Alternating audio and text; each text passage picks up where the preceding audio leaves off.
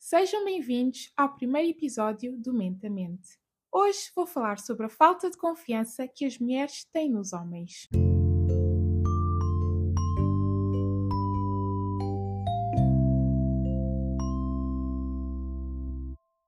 Bem, antes de começar, eu quero aqui deixar um disclaimer de que muitas das coisas que serão ditas, obviamente, não se aplicam a cada homem habitante do planeta Terra. Este episódio baseia-se apenas na percepção e no dito pensamento comum de todas as mulheres, ou pelo menos no meu pensamento comum e na minha opinião, uh, várias situações que vamos enfrentando no nosso dia a dia. Portanto, sim, eu vou generalizar, eu vou exagerar e não vou justificar cada frase. Dito isto, vamos então começar. Então, costuma-se dizer e ouvir que não se confia nos homens ou que os homens não prestam. Portanto, eu quis ir ao fundo da questão e tentar perceber de onde é que isto vem. Certo não está, até porque muitas de nós mulheres estamos rodeadas de homens, seja amigos, familiares, parceiros e tudo mais. Portanto, termos este pensamento e dizermos estas coisas acaba por ser uma falta de respeito. Eu reuni então alguns motivos que penso que possam contribuir para esta percepção de que os homens não são confiáveis. Em primeiro lugar, temos o papel antiquado que foi atribuído ao homem pela sociedade, em que o seu único dever é proteger e sustentar monetariamente a família. Tudo o resto passa a ser responsabilidade da mulher. E começa logo aí. As mulheres são ensinadas desde cedo a serem donas de casa e quando chegam a uma idade adulta, os seus parceiros estão mais confiantes de que não vão passar fome, ou viver numa casa suja, andar com roupa mal cheirosa, ou tomar conta dos filhos pelo menos a tempo inteiro. E as mulheres, por sua vez, estão confiantes de que as suas despesas serão pagas e elas serão protegidas.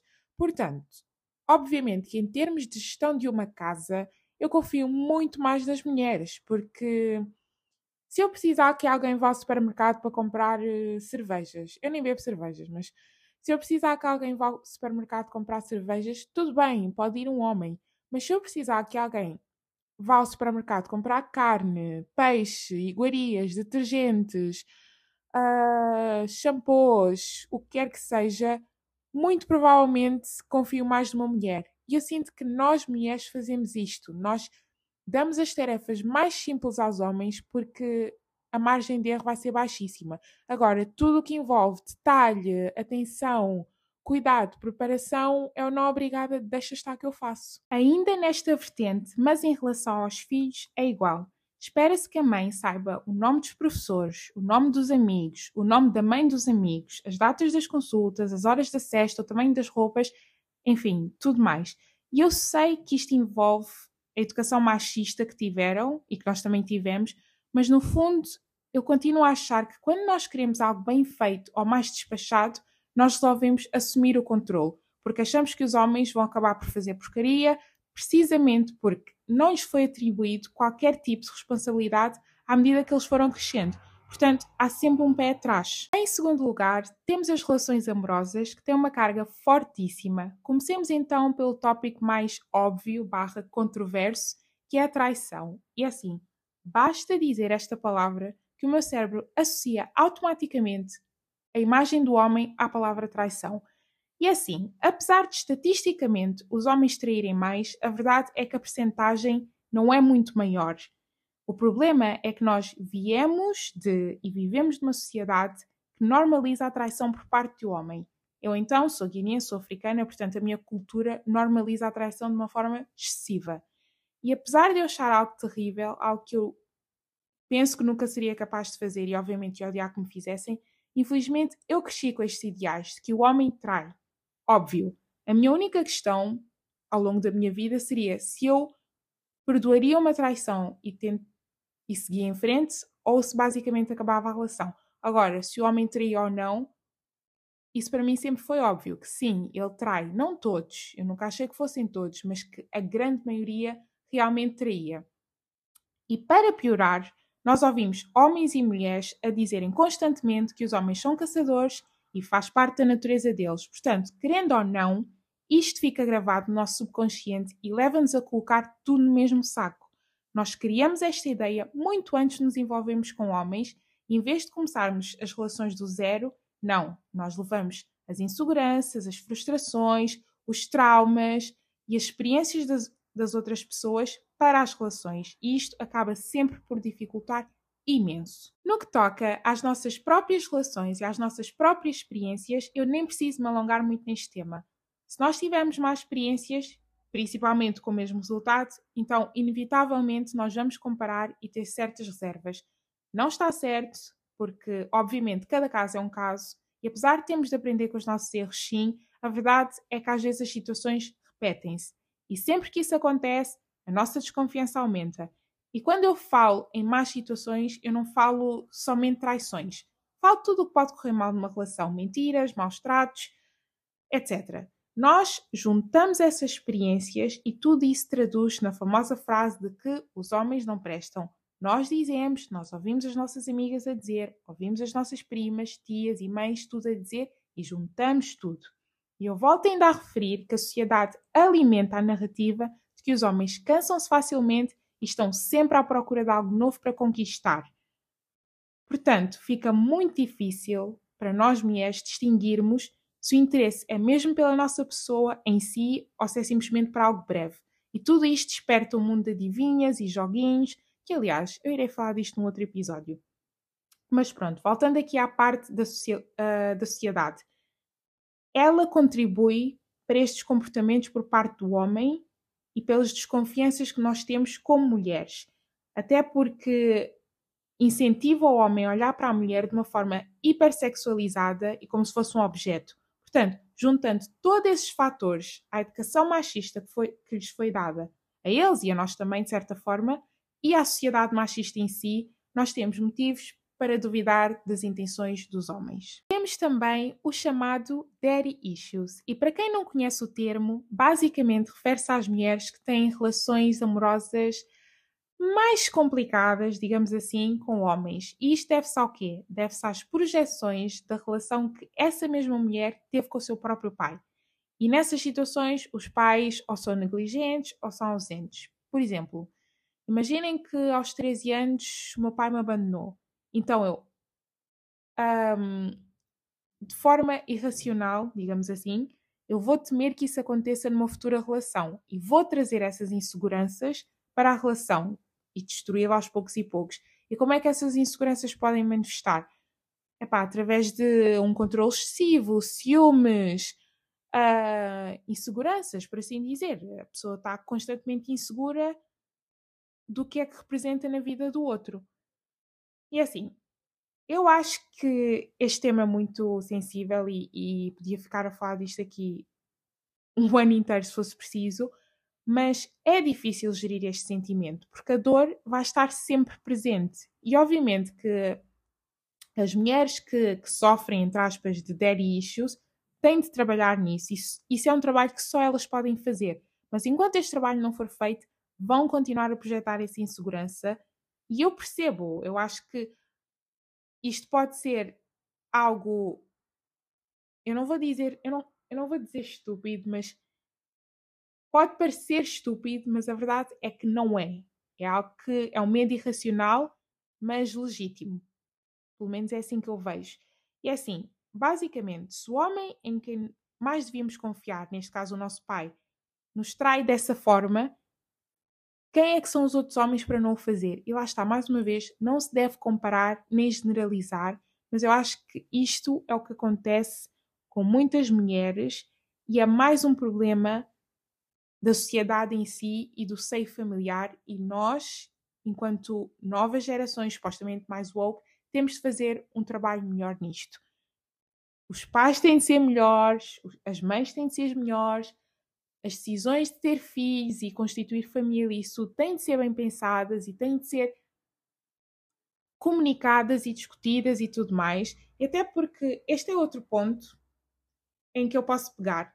Se vocês pensarem bem, basicamente, se nós tivermos um, alguém a abandonar um seio familiar, muito provavelmente vai ser o homem. São sempre os pais que, ou não são meus filhos, começa já desde aí, desde a gravidez, ou então simplesmente acabam por abandonar a família, arranjam outras famílias, vão-se embora, não aguentam responsabilidade, não aguentam a, a, pressão, não sei. E normalmente é o homem que se vai embora. Normalmente, não é bem normalmente, mas pelo menos essa ideia que nós temos. Se alguém vai abandonar o seio familiar, epá, muito provavelmente vai ser o homem. Temos sempre essa imagem da mãe solteira, dedicada, que toma conta dos filhos e tudo mais, e o homem está por aí no mundo a fazer sabe lá o quê? E, e lá está. É, são essas pequenas coisas que vão alimentando essa imagem de que o homem não é confiável. A partir do momento em que isto acontece a uma mulher, em que o seu próprio pai alimenta esta narrativa, ela vai olhar para o mundo de uma forma totalmente diferente, porque ela tem o maior exemplo ao seu lado. Mais uma vez, não é bom comparar nem generalizar, mas é o que é. De seguida, temos mais uma vez a soma da educação e da masculinidade tóxica. Peço imensas desculpas, mas eu simplesmente não sei dizer esta palavra nem depressa nem devagar, portanto tenham paciência comigo. Tão tóxica que é, nem sei dizer a palavra. Mas continuando. Penso eu que está provado que as mulheres atingem a maturidade muito mais depressa que os homens. Ou seja, até os homens chegarem a essa fase, nós é que temos de ir sofrendo pelo caminho com a imaturidade alheia. E o que é que eu quero dizer com isto? Se vocês virem bem, enquanto as mulheres são preparadas para terem poucos e bons relacionamentos, para terem uma boa reputação, serem donas de casa e mulheres de família, os homens, pelo contrário, eles são incentivados a viver a vida, a namorar e a serem livres. Portanto, há aqui um choque e um timing terrível o machismo e a masculinidade tóxica. Opa, agora eu não me quero, agora não me quero rir cada vez que eu digo isto, mas pronto.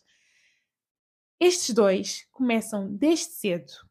E o exemplo que eu tenho aqui para vos dar é algo que acontece muitas vezes e não podia ser mais óbvio. Imaginem que estão num jantar de família, num jantar, num batizado, o que é que seja. Se vocês repararem, Desde cedo, há sempre um adulto que pergunta a uma criança, a um rapazinho de 2, 3 anos para a frente, basicamente a partir do momento em que já sabem falar e que já têm assim noção das coisas. É sempre perguntado: quantas namoradas é que tens? E ênfase no quantas. Já para as raparigas da mesma idade e a partir do momento em que sabem falar e têm noção das coisas, é impensável terem. É impensável terem uma crushinha sequer. Se for preciso os únicos namorados que elas estão autorizadas a ter são os próprios pais. E se for preciso, até aos 25 anos de idade. Até lá, elas que se concentrem nas Barbies, elas que se concentrem nas roupinhas das bonecas, elas que se concentrem na cozinha. A partir do momento em que elas chegam à adolescência, elas que se concentrem nos estudos. Porquê? Porque os rapazes são distrações. Portanto, tudo isto já nos diz que as raparigas e futuras mulheres representam algo bom e quanto mais melhor. Já os rapazes, e neste caso futuros homens, representam algo mau e quanto menos melhor.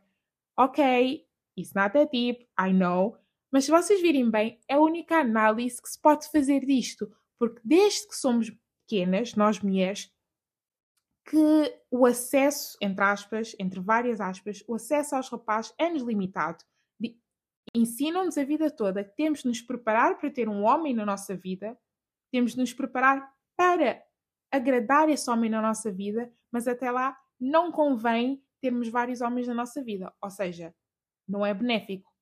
E já aos rapazes é benéfico para eles terem várias mulheres ao longo da vida deles. Faz parte da diversão, faz parte da, da evolução, faz parte de tudo isso. Portanto, sim, de uma forma exagerada, esta é a análise que se pode retirar disto. Continuando. Quando chega à fase das relações sexuais, a mulher é que engravida. Logo, tanto os conselhos como as críticas, e principalmente as críticas e proteção excessiva, cai sobre nós. Sobre nós, mulheres, obviamente. Espera-se que o rapaz comece a vida sexual quando chegar à altura, claro, mas que a partir daí seja sempre a abrir, porque nós só queremos aqui garranhões, só queremos líderes, só queremos orgulho do pai e tudo mais. Mas por outro lado, a rapariga que nem pense em explorar este mundo sem apresentar o rapaz formalmente. E é daí que se ouve o famoso discurso: se alguma coisa acontecer, queremos saber quem é o responsável. E assim, esta parte do responsável vai ser um trigger para mim para tudo sempre porque, tipo, tipo, eu achei que eu não ia dizer esta palavra, mas cá estamos nós a dizer isto aqui no podcast.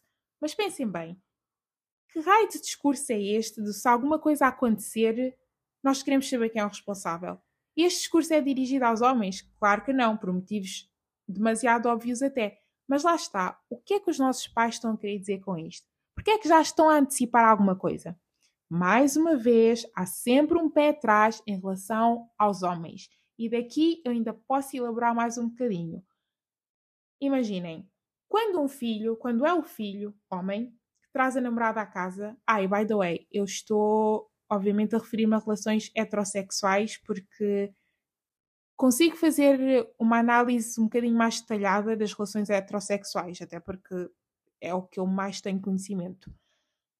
Por ser heterossexual e por conviver com. Enfim, já me estou a explicar muito, vocês perceberam. Continuando, se vocês virem bem, quando um filho leva a namorada à casa, a preocupação é que a nora agrada a sogra e que mostre ser boa o suficiente para o filho, porque ele merece o melhor e tudo mais. Mas quando é a filha a levar o namorado a casa, a preocupação é que o genro prova ao sogro que tem boas intenções para com a filha, para que tenha boas intenções com a filha. E lá está. Os homens fazem logo aquele aquele teatro todo que tem de parecer machões, tem de assustar, que é para que é para ele perceber que a filha está bem protegida e tudo. Mas está bem protegida do quê? Está bem protegida do quê? O homem tem de ter boas intenções. Mas como assim tem de ter boas intenções? E é exatamente o pai, ou o irmão, ou os primos que vão detectar essas más intenções, porque eles são homens e sabem como é que os homens pensam, mas lá está, nós voltamos sempre ao mesmo barco. De que há um pé atrás em relação aos homens e são os próprios homens que nos estão a dizer isso. São os próprios homens que nos estão a dizer: olha, cuidado com estes homens, cuidado com este homem, cuidado com estes homens, porque nós sabemos como é que nós somos, mas nunca dizem isso como se fosse algo bom. O, eu, conheço, eu conheço os rapazes, eu conheço a mente deles, isto nunca implica algo bom. Sim, eles são trabalhadores. Não, implica sempre conhecem todos os truques, todas as manhas, tudo e mais alguma coisa. Já, já nos estão a pôr na cabeça. Eu não digo que isto seja mau, atenção. Ainda bem que, que eles conhecem, ainda bem que eles estão ali prontos para preparar, prontos para assustar, digo e tudo mais. Isso é bom. Mas lá está. Mais uma vez, estamos a partir da premissa de que os homens não são confiáveis, que os homens não têm a mais pura das intenções. E sim, isto não é algo de homem ou mulher, simplesmente é de pessoas, mas neste caso em específico, yes, it is. Chegando à fase final, entre aspas, que é do casamento, mais uma vez há motivos para desconfiar dos homens. E começamos aonde? Na despedida de solteiros.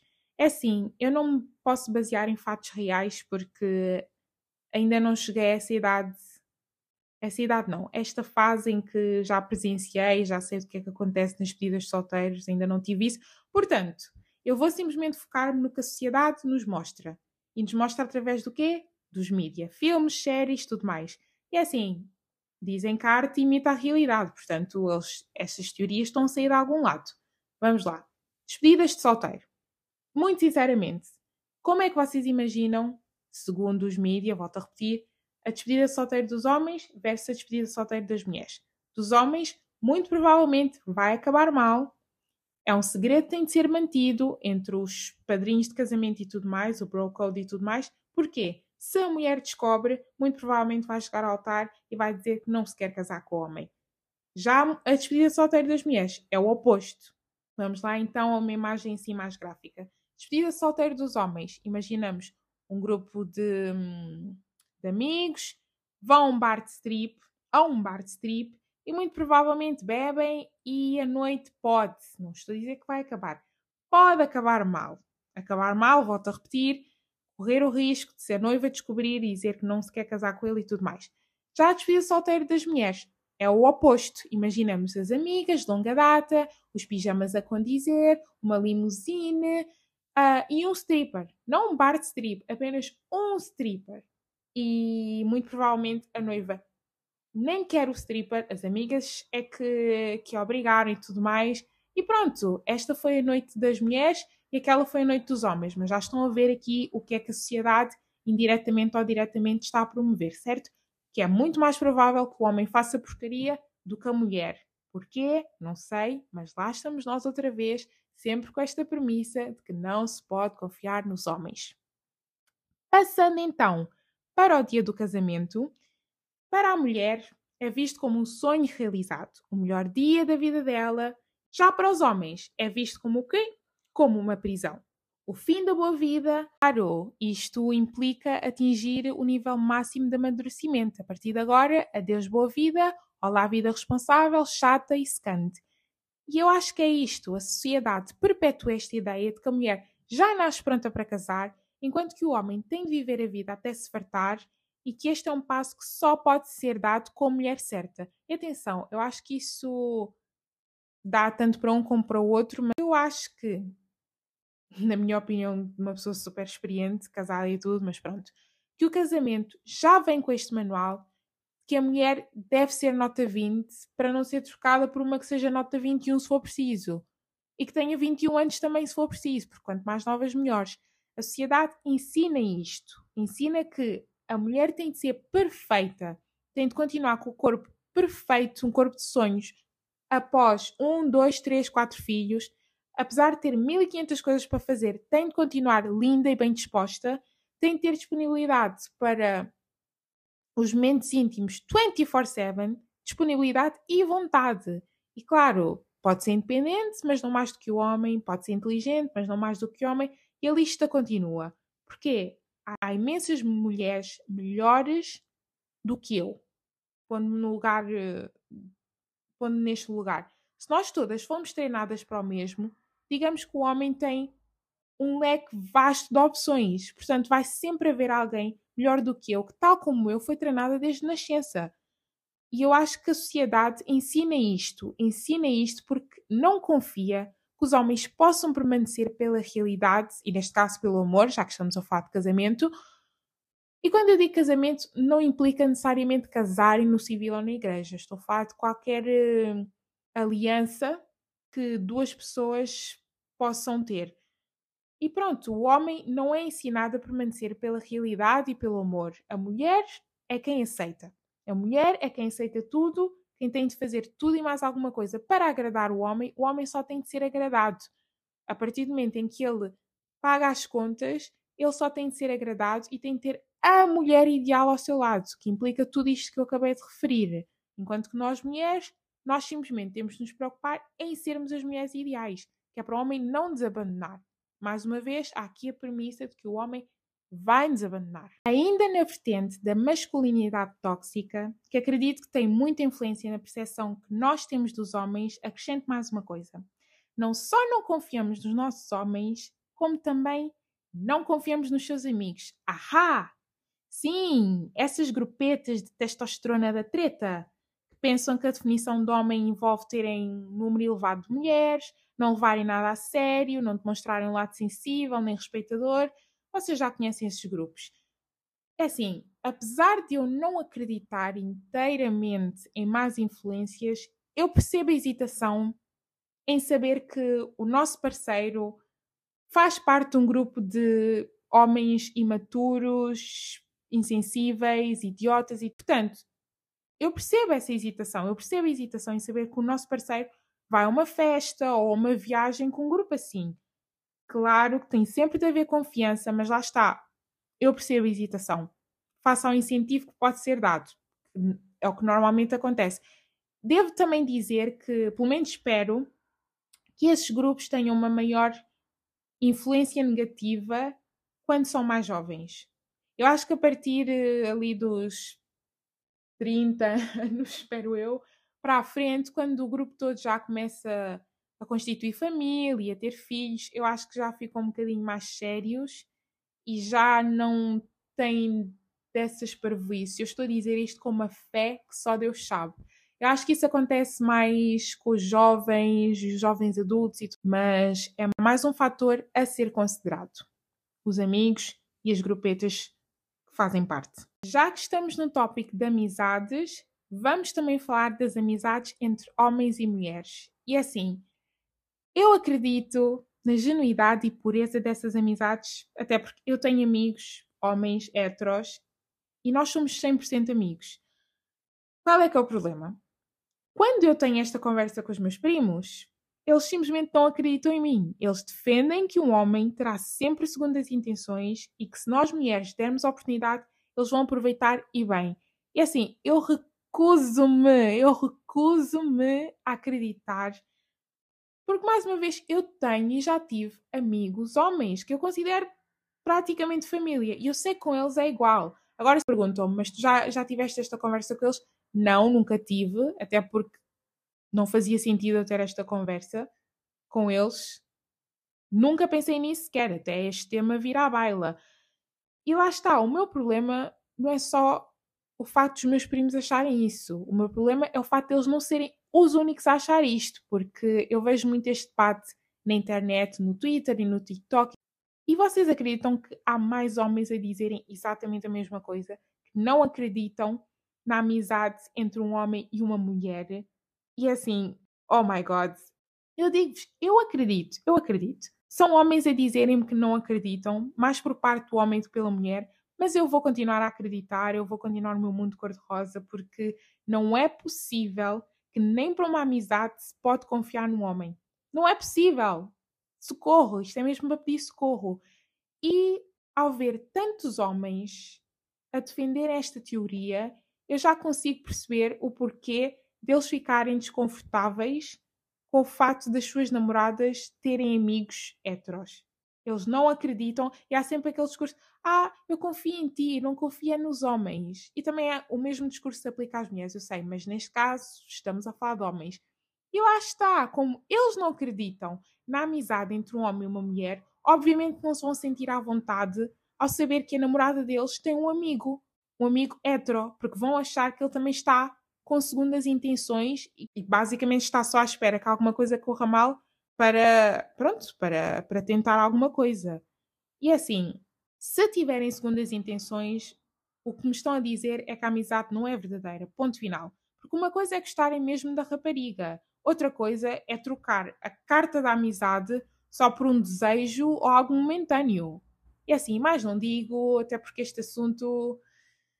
Enfim, é o que eu digo. Eu estou em denial. Bem, antes de passar para o último tópico, eu tenho mais um disclaimer a fazer, que é o seguinte: eu irei mencionar aqui algumas profissões, mas eu não quero de todo faltar ao respeito ou denegrir a imagem de nenhum profissional. Simplesmente vou limitar-me a contar as minhas experiências e experiências que eu sei que muitas outras mulheres têm, mas não é de todo com mau intuito. Basicamente estou a contar a minha história e ela é assim e pronto, não é com maldade nenhuma. Então, este último tópico está relacionado com segurança, de todas as formas. Comecemos então pelo assédio, e hum, eu fui ao Google pesquisar a definição de assédio, e é que eu vou citar de seguida. Consiste numa perseguição insistente e inconveniente que tem como alvo uma pessoa ou um grupo específico, afetando a sua paz, dignidade e liberdade Pode ser moral, sexual, psicológico, virtual, etc. Pronto, esta era a definição de assédio que estava no Google. Então, desde que eu me lembro que eu sou assediada verbalmente na rua por homens mais velhos e à medida que eu fui ficando mais velha também por uh, pessoal da minha idade, mas principalmente por homens mais velhos, os que passam de carro, os homens que trabalham nas obras, os homens que trabalham, que fazem o tratamento, o tratamento do lixo, no geral, são esta categoria que normalmente costuma praticar eh, esses atos nojentos. É assim, este é um assunto que me deixa mesmo nervosa, deixa-me chateada e eu até tive dificuldade a escrever sobre isto porque, enfim, continuando. O que é que eles normalmente fazem? Mandam bitites nojentos sobre o meu corpo ou pedem-me para entrar no carro e atualmente é algo que eu e muitas mulheres já estamos habituadas, infelizmente, e já esperamos este comportamento por parte dos homens cada vez que nós saímos à rua. Mas vocês podem parar e perceber por um segundo o quão nojento é que isto é. O quão nojento é termos homens a assediar raparigas super novas. Aliás, de qualquer idade. Qualquer idade é, é nojento e absurdo, mas principalmente raparigas super novas. É que isto é doentio. E está tão normalizado e isso só o torna mais doentio que nós às vezes não damos conta. E é assim, Adicionando à lista, eu também já fui seguida na rua, mais que uma vez, e eu sei de muita gente já passou pelo mesmo. E quando eu era mais nova, obviamente eu não sabia que o que faziam era a definição de assédio. Eu só sabia que eu não gostava, que me sentia desconfortável e que, se, e que me sentia com medo. Eu não sabia que era crime, porque assédio é crime, e, e que obviamente eles podiam se meter em saris caso eu fizesse queixa. Basicamente eu só me sentia desconfortável e com medo. Portanto, inconscientemente eu passei a associar esses sentimentos, desconforto e medo, aos homens, não aos homens que fazem parte da minha família, que são os meus amigos, com, com, com, com os homens que eu convivo no dia a dia. Obviamente que não. Homens e rapazes, tudo mais. Não. Eu passei a associar esses sentimentos aos homens no geral, os homens estranhos, homens que passam na rua e tudo mais. Portanto, eu não me sentia confortável ao lado de um homem. E claro que isto aqui não é para ser levado à letra. Eu posso passar na rua, vejo um senhor, se ele me disser boa tarde, eu também vou dizer boa tarde, mas às vezes eu não quero continuar a conversa porque eu não sei se ele simplesmente está a ser simpático, porque é normal passarmos na rua dizermos boa tarde uns aos outros, pelo menos na minha cultura é, em cidades do, do interior e tudo mais é, nas cidades, nas grandes cidades não é tanto, mas não é uma coisa do outro mundo passar por alguém, homem, mulher, e dizer boa tarde. Mas muitas das vezes eu não quero continuar essa conversa, eu não quero sorrir demais porque eu não sei o que é que vem dali, eu não sei se é só mesmo simpatia ou se o fato de eu lhe responder de forma simpática na cabeça dele é uma abébia para ele, para ele exagerar, para ele ultrapassar os limites, basicamente. Portanto, é isto que eu quero dizer quando eu digo que passei a associar esses sentimentos aos homens.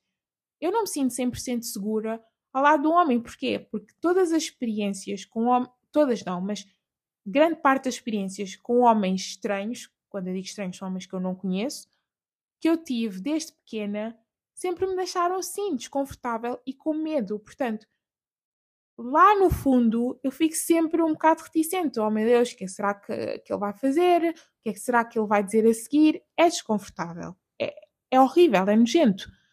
E é o que eu digo. Nós temos muito trabalho a fazer enquanto sociedade, enquanto mulheres, enquanto homens, para prevenir que estas coisas aconteçam. Há muita educação que tem de ser feita e dada para que isso não aconteça. E é o que eu digo, isto é um assunto super sensível que acho que não é levado tão a sério como deveria ser. E custou mesmo escrever isto e pensar nisto, mas pronto, continuando. Outro local onde o assédio ocorre é no trabalho, seja por parte dos chefes, colegas de trabalho, clientes, tudo mais. Eu aqui foco mais na parte do desconforto, até porque lá está, isto é um tópico muito sensível e é só um tópico neste episódio inteiro, não é algo que eu queira desenvolver muito, portanto, vou só aqui focar-me na parte do desconforto. E o exemplo que eu tenho aqui para dar foi algo que aconteceu quando eu tinha 17 anos e trabalhava no Pinho Doce, na Caixa. Eu estava quase a fazer 18 anos, faltava um mês ou dois, algo assim, por isso é que me deixaram começar a trabalhar um bocadinho mais cedo, ok? Não processem ninguém. Um, eu trabalhava na caixa, mas obviamente falava com os outros colegas das outras secções. Eu lembro-me de uma vez um colega, um homem, muito mais velho do que eu, já tinha mulher, já tinha filhos. Eu lembro-me dele me olhar fixamente. Aquilo pareceu uma eternidade, se calhar até foram três segundos, mas aquilo pareceu uma eternidade. E do nada ele diz-me: Gosto muito dos teus lábios, tem um formato muito interessante.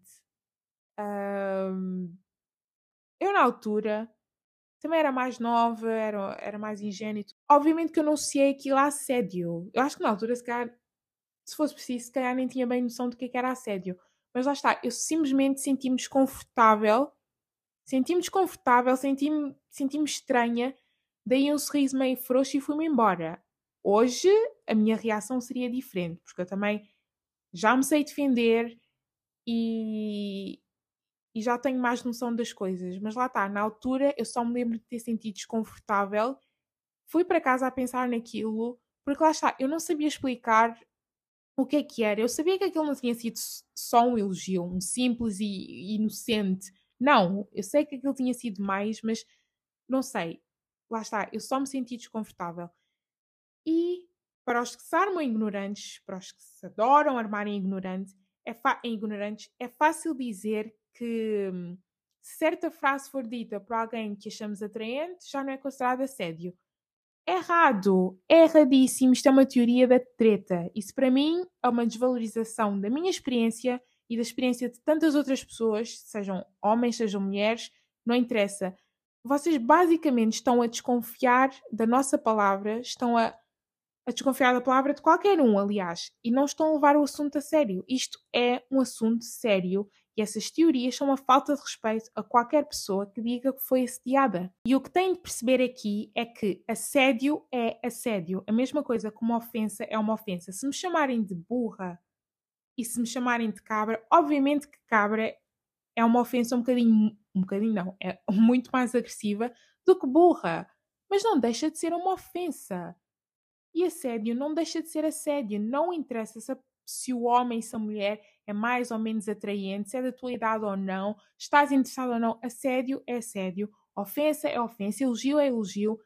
Isto não muda. Não muda consoante a intensidade, consoante a gravidade, consoante. Não interessa. Assédio é assédio. As pessoas têm de passar a, a levar isto a sério e parar com essas teorias e comparações da treta. Portanto, voltando aqui ao tema, no local de trabalho não há necessidade de fazer certas piadas, no final do dia há que manter o profissionalismo e as pessoas ultrapassam este limite várias vezes. E é assim, se vocês notam que a outra pessoa não está a retribuir a mesma energia, isso por si só é um sinal que devem parar. E assim, claro que nós devemos sempre falar e mostrar desagrado e defender-nos, sempre, sempre. Mas as pessoas também têm de ter noção principalmente as pessoas que estão num, num grau superior têm de ter esta noção. E eu não conheço casos graves pessoalmente, mas nós todos vimos o Me Too Movement em que muitos chefes foram expostos porque usavam o seu poder e influência para assediar as mulheres. E assim, é uma situação delicada e eu consigo perceber o porquê desses casos acontecerem. O medo de falar, de causar uma cena, de deixar outra pessoa desconfortável ou de perder o emprego, tudo isto contribui para o silêncio e nós acabamos por ter de aprender a lidar com essas situações e estarmos alertas. A verdade é essa: nós aprendemos a lidar com essas situações e pomos em segundo lugar quando isto acontece. E neste caso, o assédio acontece tanto a homens como mulheres, mas como eu vos disse, esse episódio está mais focado nos homens. Portanto, vou falar por nós mulheres que nós aprendemos a lidar com isto. Nós aprendemos a lidar com assédio na rua, portanto, também aprendemos a lidar com assédio no local de trabalho, na escola, na universidade, tudo e mais alguma coisa. Nós aprendemos a lidar com isto. Por isso é que eu acho, como é que eu ia dizer? Por isso é que eu acho que se passa tanto pano ao assédio. Como foi algo tão normalizado e agora do nada, do nada não, isto é, isto é uma luta que tem vindo isto é uma luta que já existe há imenso tempo, mas eu acho que, como agora tem muito mais foco e atenção, as pessoas acham que estamos a exagerar. Principalmente os homens acham que estamos a exagerar, mas não estamos. De seguida, temos o fator da força. E não é segredo que os homens têm mais força, e isto causa o quê? Medo, força física. E assim, quando eu era assediada, obviamente que eu tinha vontade de xingar o tal homem. Só com medo dele me perseguir, de me conseguir agarrar, de me bater e sabe-se lá mais o quê, obviamente que era muito maior do que a minha raiva. Porquê? Porque eu sabia que eu não me ia conseguir defender, precisamente por eles terem mais força física do que eu. E bem, para além da força física, nós também vivemos numa sociedade machista, logo os homens têm mais poder no geral.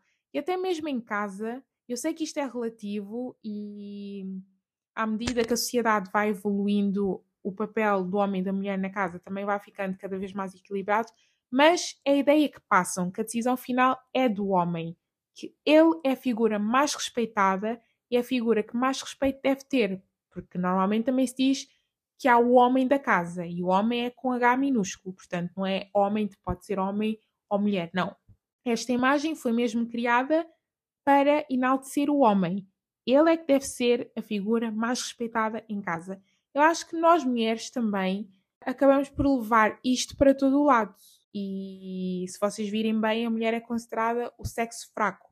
Portanto, nós somos muito desprezadas em diversas áreas e lá está, é algo que inevitavelmente, inconscientemente, vai acontecendo. Nós fomos ensinadas a ver o homem como esta figura superior e, e em muitos dos casos isso é que abafa a nossa voz, deixa-nos no silêncio. Isto aqui, obviamente, ainda estou a falar da parte do assédio no trabalho, porque é de muita gente não falar. Eu acho que é, que é exatamente por isso que isto acontece. Nós somos ensinados que o homem tem mais poder, somos ensinados, e a verdade é esta: o homem tem mais poder, logo a nossa voz é abafada, sentimos mais medo, sentimos mais desconforto e não falamos. Tudo isto leva à desconfiança, ao medo, ao desconforto. Tudo, tudo isto implica que a imagem do homem, mais uma vez, é realçada de uma forma negativa. Não é segredo nenhum que a mulher é e sempre foi sexualizada e vista como propriedade do homem. Eu acho que é por isto que acabam por ter estes comportamentos nojentos e algo que é normalizado desde sempre, e eu vou dar aqui um exemplo que de certeza absoluta que todas as mulheres conseguem identificar-se com isto, porque acontece N vezes desde que eu me lembro. Sermos apalpadas nas discotecas. É assim, eu não consigo perceber o que é que se passa na cabeça dos rapazes e dos homens para acharem que isto é aceitável. Eu não consigo perceber porque é que eles acham que é normal apalparem pessoas que não conhecem de lado nenhum, só porque sim, só porque lhes apetece. E eu uma vez perguntei isto a um amigo meu, que eu considerava e considero inteligente, mas depois desta resposta eu fiquei literalmente desiludida. Eu perguntei porque é que os rapazes tinham essa mania de apalpar as raparigas nas discotecas e a resposta dele foi a seguinte: vão fingir que não gostam. Uh, não, nós não gostamos, nós odiamos não façam isto, não está ok, pelo amor de Deus. Se algum rapaz, algum homem estiver a ouvir isto, parem, não façam isto. É nojento, até porque eu não te toquei, logo não me toques, eu não te pedi, não te conheço lado nenhum, não temos confianças, és nojento e ponto final. Não façam isto, respeitem as mulheres, respeitem o corpo das mulheres e escusado será dizer que isto é assédio. Outra coisa que fazem em demasia é abordarem-nos e tentar pedir o nosso número, ou as redes sociais, ou pedirem-nos para dançar, whatever. E nós dizemos que não uma, duas, três, quatro vezes e eles continuarem a insistir. Não é não, respeitem. Não pensem que por estarem aqui a insistir, vocês estão simplesmente a lutar pelo que querem. Não. Aliás, estão a deixar-nos desconfortáveis, estão a ser irritantes estão a ser inconvenientes e a arruinar o nosso dia ou a nossa noite, whatever. Isto é algo que tem mesmo de, de parar. E através desses comportamentos eu consigo perceber como é que isto vai escalando de idade para idade. Porque os homens que passam na rua e costumam assediar as mulheres, obviamente que não acordam assim do dia para a noite e têm esses comportamentos. Não! É algo que já lhes tem vindo a acompanhar há anos e anos e nós conseguimos claramente ver quando é que estes comportamentos começam, desde que eles são meninos, tornam-se adolescentes, adultos e daí para a frente. Isto são comportamentos que vão sendo normalizados, tornando hábitos no fundo. Eu estive a fazer uma pesquisa e atenção que eu posso estar errada, até porque os estudos não eram recentes, mas eu descobri que 95% dos crimes no mundo são cometidos por homens. No entanto, a maior parte das vítimas também são homens e muitas das vidas que se perdem uh, normalmente ocorrem em lutas. As lutas que envolvem álcool ou não, mas normalmente é, é nas lutas. E claro que isto depende do país, depende da região, depende hum, da situação económica. É um tópico muito abrangente, mas assim, de modo geral, realmente é o que acontece. E, pelo que eu percebi do estudo, uh, isto é algo que vai acontecendo porque está relacionado com a incitação que a nossa sociedade, que nós, enquanto sociedade, damos aos homens desde cedo, que a violência, a competitividade e a brutalidade são formas de demonstrar a masculinidade. Isso é mesmo verdade e é algo que me deixa super triste, porque nós falhamos e continuamos a falhar enquanto sociedade ao incitar este comportamento, nós esperamos constantemente que o homem seja assim, que reaja assim, e não está certo, obviamente que não. E eu até li um quote que fazia, fazia muito sentido e reforçava exatamente o que eu estou a tentar dizer, que dizia que a sociedade recompensa a força física e ridiculariza a fragilidade ou submissão. Isto é mesmo verdade e nós temos de parar de fazer isto, temos de parar com esta comparação e temos de parar de pôr esta pressão nos homens, até porque em casos como estes nós vemos que podem acabar de forma muito trágica. Em último lugar, infelizmente, temos o caso das violações. E este é o medo que me vai perseguir para a vida, tanto a mim como. Eu acho que a todas as mulheres. Eu acho que eu digo que isto é um medo que todas as mulheres têm. E obviamente que isto não acontece só com as mulheres, mas lá está, estou só a focar nesta parte. E eu, eu fico com medo de ser seguida na rua, porque no final eu sei que esse pode ser o desfecho. Num caso extremo, eu sei que esse pode ser o desfecho. Fico com medo de deixar a minha vida desprotegida, entre aspas, numa festa ou numa discoteca, ou o que seja, porque eu sei que alguém pode misturar a minha vida com alguma substância, posso apagar e lá está. Esse pode ser o desfecho mais uma vez. Também tenho medo de Ubers e taxistas e tudo mais, porque posso ser raptada e, mais uma vez, esse pode ser o desfecho. E atenção, isto são casos extremos, mas lá está, isso é o que pode acontecer. Há uma possibilidade disso acontecer. Há uma possibilidade super real, porque nós vemos inúmeros casos em que isso acontece. Portanto, não é um medo. Aliás, é um medo legítimo. Faz, faz sentido nós termos este medo e faz sentido pensarmos nisto. E assim, um, o último exemplo que eu também tenho é de receber pessoas em casa quando vêm arranjar alguma coisa, seja um cano, seja avariou aqui em casa. Eu também tenho imenso medo de receber os homens em casa sozinha. Normalmente eu peço sempre alguém para me fazer companhia, porque nunca sei o que é que pode acontecer no final. E atenção, eu vivo a minha vida normalmente, eu não deixo que isto me consuma. Eu não ando aqui a pensar nisto a cada segundo do meu dia e, oh meu Deus, não posso estar com nenhum homem. Não. É o medo, é o medo que está lá, lá, lá no fundo. É algo que não sai da minha cabeça, mas também não é algo que me consome por inteiro. Isto aqui é uma análise deep que eu estou a fazer. Portanto, não pensem que eu, que eu estou constantemente a ver o mundo assim. Mas a verdade é que o mundo é assim.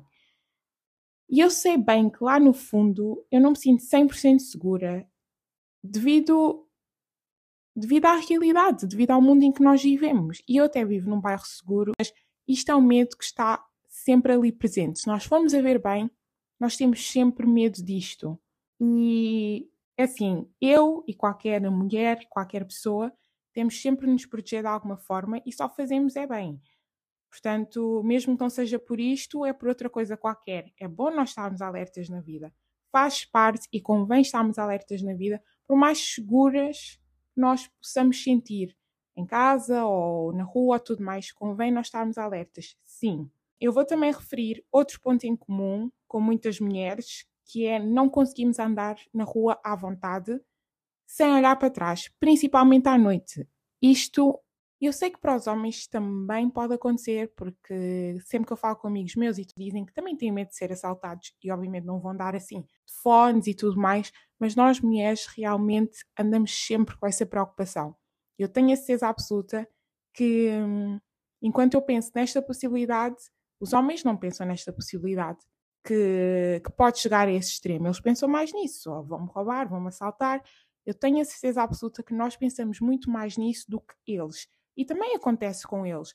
Não é tão falado, não é tão exposto, mas também acontece com eles.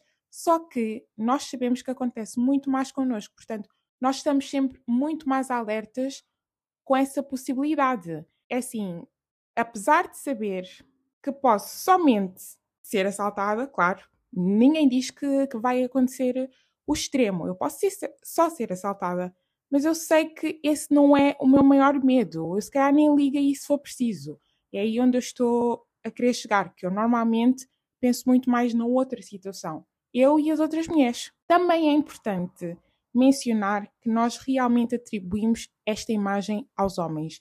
Não só à violação de mulheres, como também à pedofilia. Se vocês repararem, penso eu, que quando nós pensamos num violador ou num pedófilo, nós automaticamente atribuímos esta imagem ao homem. Eu acho que nós, enquanto sociedade, não pensamos um homem ou uma mulher, tipo uma pessoa. Nós pensamos mais no homem. Nós atribuímos esta imagem ao homem porque é algo que achamos que o homem faz. Não é o único a fazer, mas é a imagem que nós atribuímos ao homem. Mais uma vez, nós estamos a reforçar a imagem negativa, a imagem perigosa e não confiável do homem. E por falar em reforço da imagem negativa, nós obviamente temos a televisão, o cinema, a arte e a música, que na sua maioria mostram muito mais o homem a cometer erros do que a mulher. Tanto em novelas, principalmente novelas, é o homem quem mais trai. Aparecem 10 homens a trair, enquanto que para as mulheres aparece uma ou duas aparecem 10 homens a roubar, matar, raptar, violar, enquanto que aparecem duas ou três mulheres a fazerem isso. A mentir, por acaso, acho que são mais as mulheres, para ser sincera. Mas, mais uma vez, nós temos aqui os mídia, a arte, o entretenimento a reforçar essa imagem negativa do homem. Isto não quer dizer que a mulher não faça o mesmo, mas é o que mostra. Nós crescemos a ver esta imagem do homem. Eu também li que, enquanto os homens são mortos maioritariamente por desconhecidos, as mulheres, na sua maioria, são mortas por conhecidos.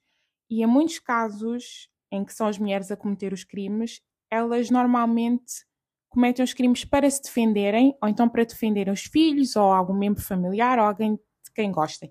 Portanto, o que é que isto nos diz? Mais uma vez, nós não devemos confiar nos homens. Se formos a seguir-nos pela estatística, que 95% dos crimes são cometidos por homens, então nós devemos temer o homem. Não o homem que está ao nosso lado, volto a repetir, mas no geral nós devemos temer o homem. Não só por algo que pode ser feito a mim, enquanto mulher, mas como também algo que pode ser feito ao meu pai, ao meu irmão, ao meu futuro filho, ao meu futuro marido e tudo mais. São os homens que representam a maior parte dos crimes cometidos. Portanto, isto é preocupante. Isto deixa-nos com medo e é legítimo este medo.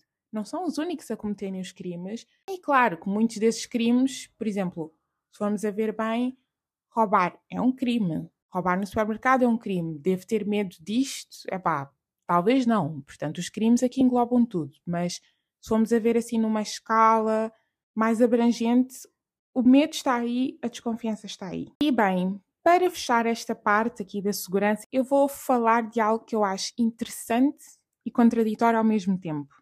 Porque é assim, apesar de nós contarmos com os homens para nos proteger, e até porque eles têm mais força e tudo mais, até onde é que nós confiamos a nível profissional?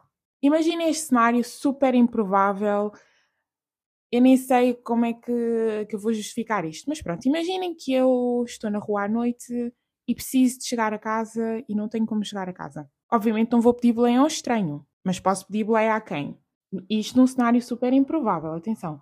Posso pedir uh, boleia, por assim dizer, ajuda para chegar a casa a um agente da PSP. Mas sendo de noite, imaginando que realmente só há um agente e é homem, será que eu me irei sentir 100% confortável? Eu, como mulher, vou me sentir 100% confortável num carro, a ir sozinha, para casa e se alguma coisa acontece, como é que eu vou fazer queixa? Logo um agente de polícia, como é que eu vou fazer queixa? Eu volto aqui a referir que eu não quero ofender nenhum profissional, nem, nem denegrir a imagem de ninguém. Isto são só exemplos. Aliás, não é um exemplo, porque isto aqui que eu estou a dizer é uma situação hipotética, se bem que isto já aconteceu. Eu lembro-me de há pouco tempo, eu não sei se foi em Espanha ou se foi aqui em Portugal, não, mas eu acho que foi em Espanha ou em Londres, alguma coisa assim que aconteceu isto. Os agentes da polícia aproveitaram-se de uma rapariga. Foi uma história assim do género, não estou a lembrar, portanto, não me estou a lembrar, portanto não vou elaborar muito. Mas realmente aconteceu. E eles supostamente têm de zelar e proteger a comunidade e devem ser membros de confiança e aquelas pessoas em específico não cumpriram o seu dever. Não foi a polícia em si, foram aquelas pessoas que não cumpriram o seu dever, infelizmente. Mas lá está, Lá está, está aqui a ideia reforçada de que não se pode confiar. Ok, não se pode confiar no ser humano no geral, mas vocês estão percebendo onde é que eu estou a querer chegar, certo? Portanto, neste caso, muito provavelmente irei, iria confiar mais numa agente, mulher, para me levar a casa, ia ter 99,9 de confiança, digamos assim, porque também nunca se sabe, mas ia me sentir muito mais à vontade e sem medo do que se fosse ao contrário. Outro caso que pode comprovar isto é assim: eu sou uma pessoa que já pensa em demasia, caso ainda não tenham percebido. E quando eu estou quase a tentar convencer-me de que sou maluca, aparecem estes casos a comprovar que sim, sou maluca, mas se calhar não sou assim tanto. É porque às vezes penso nestas coisas e penso, não, isto, isto, é, isto é muito maluquice, e depois aparecem sempre casos destes que confirmam a minha maluquice. Não total, mas que confirmam. Continuando. Outra profissão que me deixa assim, qual é, qual é? Medicina. Os médicos, principalmente os ginecologistas.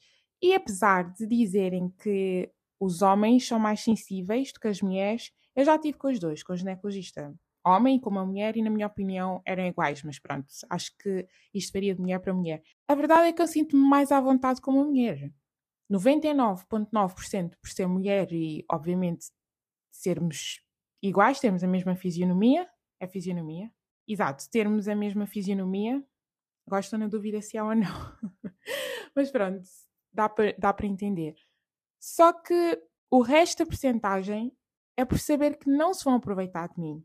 Muito provavelmente não se vão aproveitar de mim, porque sim, também há inúmeros casos em que isso acontece. Isso acontece com os homens, muitos deles que fingem ser profissionais que não são e outros que realmente são. Um caso que é super falado agora, que acontece desde sempre, é precisamente a igreja. Nós vemos o que é que acontece, nós vemos como é que as pessoas aproveitam-se de outros inocentes e tudo mais. Infelizmente, é a realidade que nós temos e, mais uma vez, eu sinto que nós atribuímos mais, ou a sociedade retrata mais essa imagem do homem e da falta de confiança. E eu penso que hum, tudo isto, e com ênfase nos tais 95% dos crimes serem cometidos por homens, alimentam esta falta de confiança da nossa parte. E assim, se me perguntarem se eu confio nos homens, tendo em conta tudo o que eu acabei de dizer, muito provavelmente vou fazer uma pausa duvidosa e responder que, que confio, que quero confiar. Não sei. Não sei. Ao longo dos meus 24 anos, eu fui aprendendo a não confiar, mas no final do dia nós somos todos seres humanos e nós temos de confiar, nós temos de dar o benefício da dúvida. Eu acho que a nossa vida fica muito melhor assim, muito mais calma. E é claro que, claro que eu confio nos homens, fazem parte da minha vida, mas no geral, eu tenho de confiar mais e respeitar mais. Por respeito a esses mesmos homens que eu tenho na minha vida, por respeito à próxima geração, por respeito aos meus futuros filhos, futuro marido, eu acho que eu confio, eu confio desconfiando, digamos assim. Bem, eu também não me quis focar apenas na perspectiva feminina e na minha opinião. Portanto, eu falei com alguns amigos e conhecidos para tentar perceber o ponto de vista masculino sobre o assunto. Eu perguntei-lhes apenas o porquê de acharem que as mulheres não confiavam nos homens e se achavam que elas de facto não confiavam nos homens. Portanto, eu não lhes dei tópicos nem nada, apesar de já os ter na minha cabeça. Eu simplesmente queria ter noção do que é que essa frase significava para eles e se eles concordavam ou não. E, no geral, todos concordaram que a mulher tem de facto motivos para não confiar e que não confia, e todos deram respostas semelhantes. Uh, todos acabaram por se focar apenas na parte amorosa. Eu não estava à espera, mas estava à espera, porque também acho que a pergunta, assim do nada, apanha as pessoas de surpresa e pensam logo no mais óbvio, que é a parte amorosa. E eles acham injusto e que o homem não deve ser julgado pela capa, mas obviamente percebem que as más experiências, os traumas e a maturidade têm um papel decisivo. Uma das pessoas que fez parte deste meu inquérito, esta minha espécie de entrevista estranha, vamos só dizer assim, um dos rapazes faz parte da igreja e ele disse que nesse aspecto, mais uma vez a parte amorosa, porque foi só nisso que se focaram, não conseguia defender os homens e passo a citar o que é que ele disse. Na minha igreja, são muito poucos homens que elas podem observar e dizer: Este é o meu homem, mas muito pouco mesmo. E ele ainda acrescentou que há muitas coisas que os homens fazem de errado que até ele sente vergonha. Os outros rapazes também disseram que há quem finja ser o que não é, e no entanto, como nós mulheres somos mais emotivas, nós temos mais dificuldade em distinguir os homens que não são honestos dos homens no geral. Ou seja, nós pomos tudo no mesmo saco e não devíamos, porque obviamente há boas pessoas e há pessoas que simplesmente são más. Não, não devemos juntar tudo no mesmo saco. Mas pronto, again, no geral, focaram-se todos no mesmo ponto e acham todos, e bem, claro, que é errado generalizar e guiar-se pelas falhas de uns. E foi interessante. Digamos que foi interessante ver eh, a perspectiva, ver a reação deles face a este assunto. E lá está, todos concordam. Todos concordaram com a frase e todos concordaram que realmente nós não estamos assim tão malucas. Mas foi interessante, foi interessante ver o ponto de vista deles e como é que eles reagiam à pergunta e o que é que diziam, apesar de todos dizerem a mesma coisa. Uh, foi interessante. Para concluir, resta saber o que é que podemos fazer para acabar com este pensamento. E eu partilho da mesma opinião de um dos rapazes ao qual fiz a pergunta, que, em primeiro lugar, como seres humanos, nós temos de ser e fazer melhor. Nós temos de ter como ambição melhorar a nossa própria pessoa e liderar, por exemplo, sem projeções. Em segundo lugar, a educação dos nossos filhos. Tanto por parte do pai como por parte da mãe, nós temos de ser mais próximos e temos de educar mais e melhor. E muitos homens aprendem a ser homens através dos exemplos que os pais dão, e muitas mulheres aprendem a desconfiar dos homens através desses mesmos exemplos que os pais dão, mas também de todos os defeitos que as mulheres apontam. E nós temos de parar com isto, obviamente, temos de melhorar isto e temos também de ensinar não só às nossas filhas, como também aos nossos filhos, a desenvolverem a sensibilidade e a responsabilidade emocional. Porque para confiar e sermos pessoas de confiança, nós temos de ter isto à nossa volta. Isto tem de ser um ciclo vicioso, mas de uma forma positiva. E eu acho que, que isto, lá está, nós só aprendemos se nós tivermos isso à nossa volta. Claro que nós podemos sempre desenvolver essas capacidades no futuro, mas fica muito mais fácil se partir de casa. Obviamente temos de acabar com masculinidade tóxica, ensinar que não há nada mais bonito. E assim, eu sei que isto vai parecer muito piroso, mas é, mas é verdade. Não há nada mais bonito do que amar e ser amado, respeitar e ser respeitado, tanto o homem como a mulher. Só que isto já é esperado da mulher e para o homem ainda está assim numa caixinha. E, e, e esta caixinha tem, tem de explodir e para o raio que o parta, porque a nossa sociedade sofre com isto. Nós temos de conversar, ensinar, conversar, ensinar outra vez. Os nossos pais, nós, as próximas gerações, porque eu acho que tudo parte daí, da educação, tudo parte daí. E as nossas, a geração anterior à minha, tenho 24 anos, hello, a nossa geração e esta geração também, eu acho que esta nova geração, nós já estamos muito melhores. Há muitas falhas, claro, mas eu acho que nós já estamos mais cientes de que a educação realmente tem um impacto muito forte na nossa vida e na forma como nós agimos e interagimos com o mundo em si, eu acho que nós estamos mais conscientes das decisões que tomamos, portanto, acho que o caminho para a frente só tem como. tem tudo para, para correr bem. Vai demorar imenso tempo? Vai, mas acho que estamos aí num bom caminho. A educação também deve ser contínua. Nós devemos sempre aprender mais para nós e, obviamente, ensinar os outros. Isto não é algo que tenha uma data de início e uma data final. Acho que ao longo da nossa vida e até ao último dia da nossa vida devemos sempre aprender mais e tentar ensinar mais e partilharmos conhecimento e valores. E para além disso, obviamente, tem de haver uma melhoria das condições de vida, porque não é só a educação, a educação também tem de ter ali algo aliado a isto. Tem de haver uma evolução da sociedade num todo, uma punição muito mais severa dos crimes, chega de passar pano chega de varrer para debaixo do tapete. Estes, nós vivemos numa sociedade machista, portanto, tem de haver uma valorização da mulher, que já há. Não vou dizer que não há, porque já há, estamos muito melhores. Enquanto geração, estamos melhores que a geração passada e espero que estejamos pior do que a geração futura, mas há muito por fazer ainda. E pronto, é isto. É este episódio. Por hoje é tudo. Vou-me calar finalmente. Este episódio está super longo. Mas eu espero que tenham gostado e até ao próximo episódio. Já falei muito, não preciso acrescentar mais nada. Já nem sei mais o que dizer, portanto, sigam-me no TikTok. Adeus, bye bye!